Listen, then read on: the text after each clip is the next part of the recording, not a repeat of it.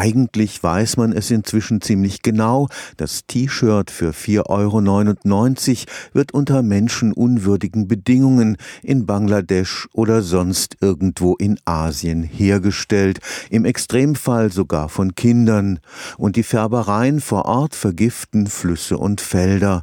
Und dennoch lassen wir uns von solchen Schnäppchenangeboten immer wieder spontan zum Kauf verführen. Inzwischen gibt es ganze Handelsketten, die nach dem Prinzip Hauptsache billig funktionieren. Für die Wirtschaftswissenschaftlerin Nora Tschech liegt die Verantwortung für diese Entwicklung auch beim Konsumenten. Die meisten sind informiert mittlerweile über die Produktionsbedingungen und ich glaube, jeder Einzelne trägt die Verantwortung, wenn er kauft. Professor Nora Tschech ist Leiterin des Lehrstuhls für politische Ökonomie am Karlsruher Institut für Technologie.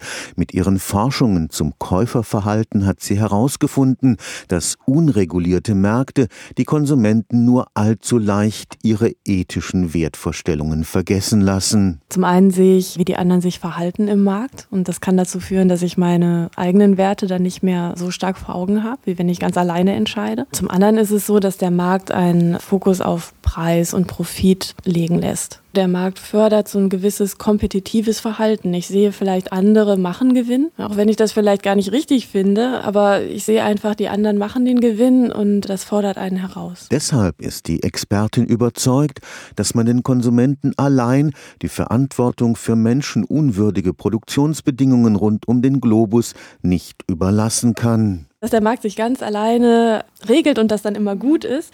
Ich glaube, das denkt niemand in Deutschland. Wir haben zum Beispiel Arbeitnehmerschutz, das ist uns wichtig als Gesellschaft, darauf achten wir. Das ist ja eine Regulierung, die wir vornehmen. Ich glaube, in dem Zusammenhang mit Produkten, die wir konsumieren, stellt sich einfach die Frage, welche Produkte wollen wir wirklich auf den Markt bringen? Denn wenn sie erstmal im Markt sind, kann es einfach sein, dass Konsumenten nicht so reflektiert darüber nachdenken, was sie da eigentlich kaufen und dann Sachen unterstützen, die sie vielleicht außerhalb der Marktsituation gar nicht unterstützen möchten. Stefan Fuchs Karlsruher Institut für Technologie